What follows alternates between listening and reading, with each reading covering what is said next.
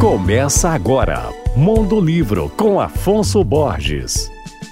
Alô, ouvintes leitores da Alvorada FM. Dez anos após seu lançamento, o romance Barba Ensopada de Sangue, do Daniel Galera, acaba de receber nova edição pela Companhia das Letras. Sucesso de crítica e vendas, o livro ocupa um lugar de destaque na literatura brasileira contemporânea. Ele foi contemplado com o Prêmio São Paulo de Literatura e publicado em 16 países, inclusive Estados Unidos, que é muito difícil de publicar lá.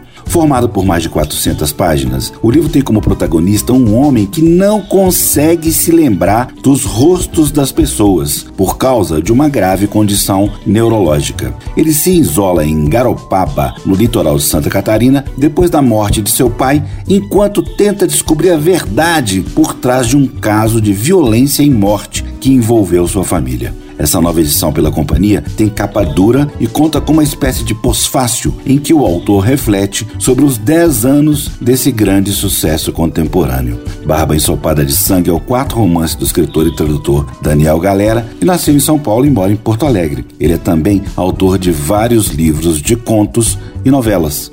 Meu nome é Afonso Borges, Instagram arroba Mondolivro e você pode ouvir e baixar todos os podcasts que eu falo no site alvoradafm.com.br.